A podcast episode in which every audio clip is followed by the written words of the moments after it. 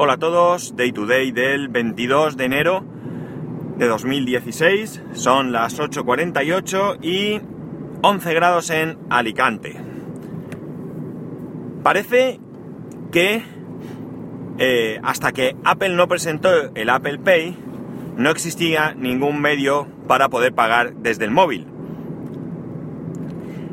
Esto es lo que nos han tratado de vender, da la sensación, pero no es cierto, porque sistemas de pago a través del móvil existe desde hace mucho tiempo. ¿Qué ocurría?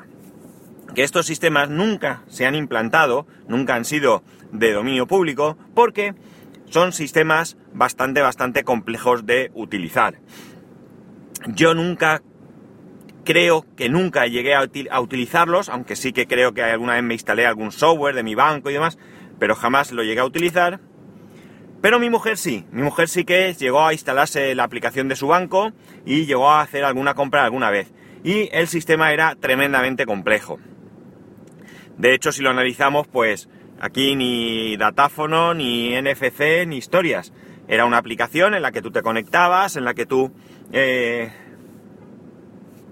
te le metías unos datos y demás, y entonces podías pagar. La ventaja que tenía este sistema, o que tiene este sistema, es que no necesitas un datáfono. Pero al mismo tiempo es un inconveniente porque el, proceso es mucho más complejo. Además, tenía bastantes, bastantes problemas de funcionamiento. Apple nos presentó Apple Pay, un sistema sencillo de utilizar. Bien es cierto que podríamos decir que este sistema, pues, es el primero muy, muy fácil de utilizar, porque como digo, no es el primero, incluso Google tenía su Google Wallet, creo que se llamaba entonces, pero que tampoco creo yo que haya sido un sistema extendido. Yo por lo menos no lo he visto nunca a mi alrededor. Bien, quizás tampoco conozco mucho Google Wallet, tampoco era un sistema realmente pensado para ir a pagar al supermercado, no lo sé, ¿vale? Pero en cualquier caso, ha sido con la llegada de Apple Pay que esto se ha eh, se ha simplificado bastante. A raíz de ahí hay otros fabricantes que yo creo que con buen criterio han ido incorporando el mismo sistema o parecido a sus teléfonos. Un ejemplo es Samsung con Samsung Pay. Pues bien, he leído una noticia de que CaixaBank, CaixaBank es un banco antes caja de ahorros bastante importante aquí en, en España, ha firmado un acuerdo con Samsung para que sus clientes puedan utilizar Samsung Pay. Al parecer ya tiene todos sus datáfonos, eh, los tiene adaptados o los cambió para que se pudiera utilizar, es decir, tendrán todos eh, un sensor NFC y eh, de hecho ya lleva algún tiempo pues promocionando, porque en el artículo pone regalando, pero de eso nada, algún, algún truco habrá, el proporcionar teléfonos Samsung para sus, para sus, para sus clientes. El próximo Samsung Galaxy S7, sí, eh, que sale ahora en febrero, creo, ya viene con Samsung Pay, pero además va a incorporar los Samsung a otros modelos de su gama, como los S6, Edge y toda esta historia. No sé muy bien ahora la lista de modelos, desde luego son modelos de gama alta, pero bueno, la cuestión es empezar. Es decir, eh, en este caso, Samsung ha sabido adelantarse aquí en España a Apple. Y bien es cierto que hay un anuncio de que eh, Apple Pay vendría a España durante este 2016, pero Samsung ya está ahí y ya va a funcionar en breve. Y además, no es que vaya a funcionar, sino que ya tiene acuerdo con un banco.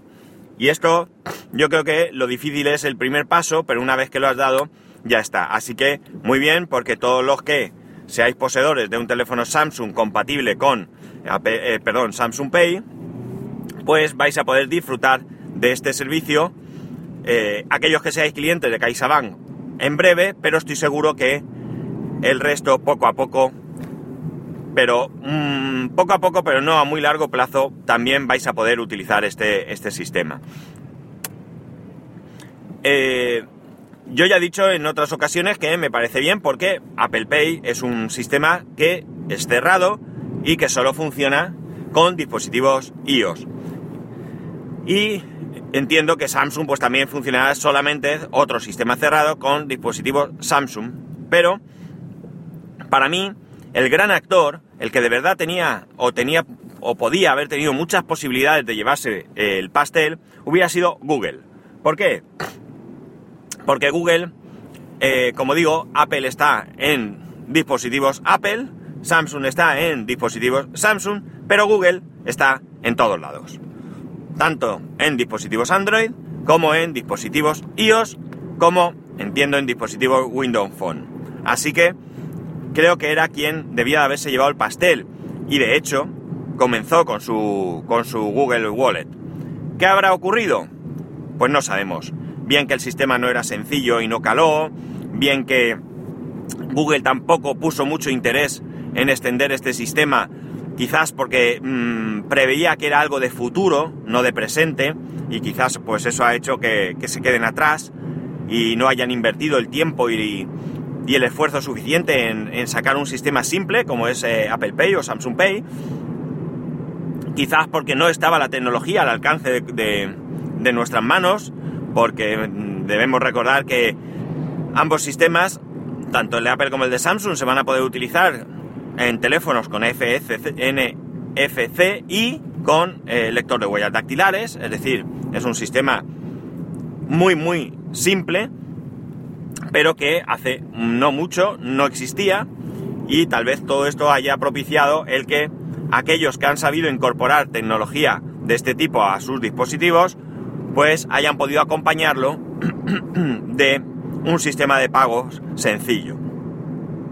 Yo tengo ganas de que llegue, sinceramente, aunque en principio creo que se están limitando los pagos a mmm, 20 euros, limitando en cuanto a mmm, que sea sencillo. Yo entiendo que debe de haber alguna otra manera de que este sistema funcione eh, si es un pago mayor, porque desde luego ir al supermercado y gastar más de 20 euros, lamentablemente es más que fácil. Más que fácil. Con cuatro cosas que compras ya, ya tienes eh, superados esos 20 euros. Entonces entiendo, desconozco cómo va el sistema. La verdad es que aunque he visto algunos vídeos de utilización de Apple Pay, no he visto eh, no he visto ningún pago que superase esa cantidad o eh, en otro país, porque los vídeos estos que yo he visto evidentemente vienen de Estados Unidos y no sé si ahí existe esta limitación, si es otra limitación, no lo sé, pero siempre he visto pagar pequeñas cosas y por tanto desconozco qué ocurre si la cuenta supera esos 20, esos 20 euros. Sé que en Gran Bretaña, cuando se puso en marcha, eran 20 libras, creo recordar, y eh, era algo provisional porque tenía había previsión de que este importe subiese creo que hasta las 30 libras. No lo sé, no sé. Ya veremos cómo evoluciona. Mientras Samsung espabila aquí en España y eh, llega antes que Apple, Apple pone su visión en China. Parece que ya están circulando vídeos por ahí que muestran cómo se puede pagar con eh, Apple Pay en China. Concretamente es con un banco que se llama UnionPay. Eh, no está todavía disponible para todo el mundo, deben ser pruebas o deben ser algunos clientes que les han dado la opción de poder probarlo.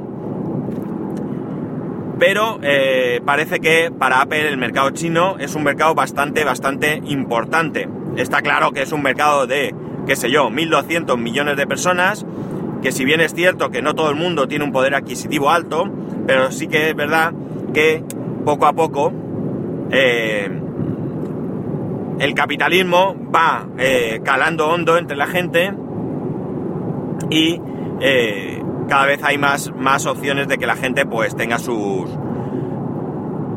sus cacharros, sus cacharros, sus cuentas, sus caprichos, etcétera, etcétera. Es decir, que entren en esta vorágine consumista que acompaña al capitalismo. Yo estoy esperando, eh, tengo ganas de que llegue Apple Pay aquí a España, porque como usuario de Apple no tengo ahora mismo otra opción. Eh, con mi teléfono no podré pagar, ya sabéis que yo tengo un 5S y el 5S no, no, no tiene chip NFC y por tanto no se puede pagar, pero sí lo podría hacer con el eh, Apple Watch.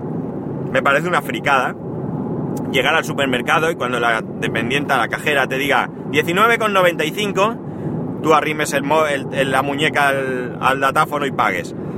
Pero también eh, era una fricada, bueno, esto todavía lo sigue siendo, hablarle al reloj por la calle o mucho tiempo atrás era una fricada llevar teléfono móvil y hablar por el móvil y hoy no se concibe salir a la calle sin el móvil en el bolsillo. Así que todo es cuestión de tiempo. Otra cosita que, esta mañana me ha venido a la cabeza es aquello de ¿dónde han quedado los teclados alternativos para iOS?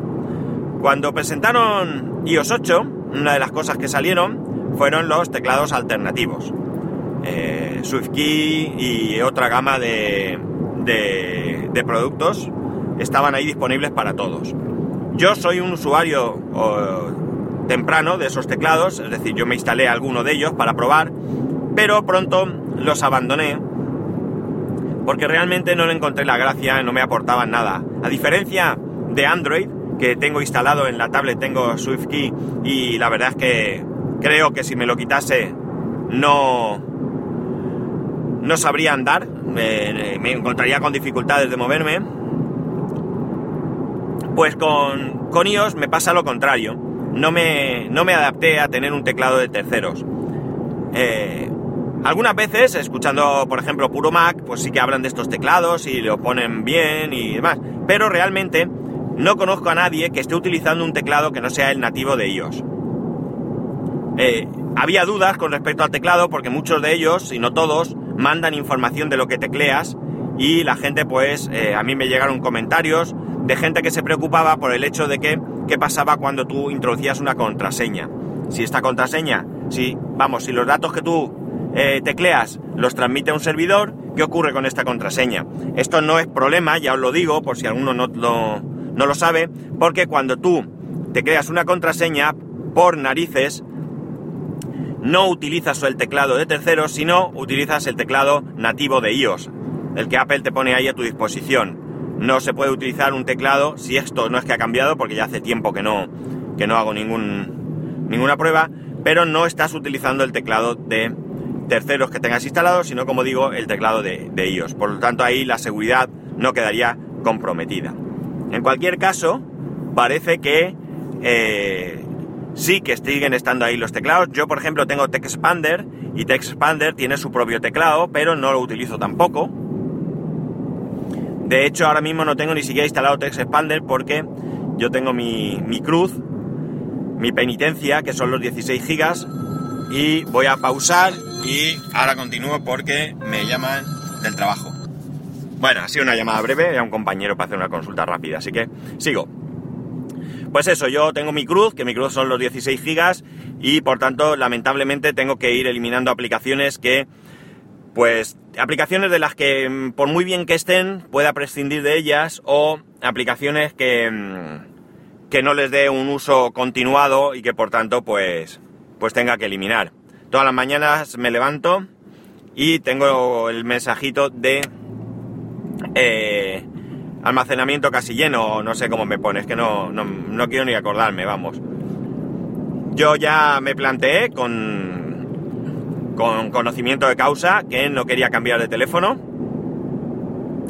hasta el próximo, hasta el iPhone 7 al menos, y sé que me queda por delante prácticamente un año de sufrimiento. Así que lo tengo asumido y no pasa nada. Pero como digo, no tengo eh, ningún teclado de terceros instalado ni siquiera el de TextExpander, que me podría interesar utilizar TextExpander, porque al final el teclado de iOS me va bien, me funciona bien, el corrector, ya sabemos que el corrector es un poco cabezón, y para que os hagáis una idea, eh, sabéis que yo utilizo como nick S Pascual, pues él se emperra en cambiarme S Pascual por Pascual por muchas veces que lo haya escrito y podéis imaginar la cantidad de veces que yo puedo escribir ese Pascual a lo largo de las semanas, por no decir los días.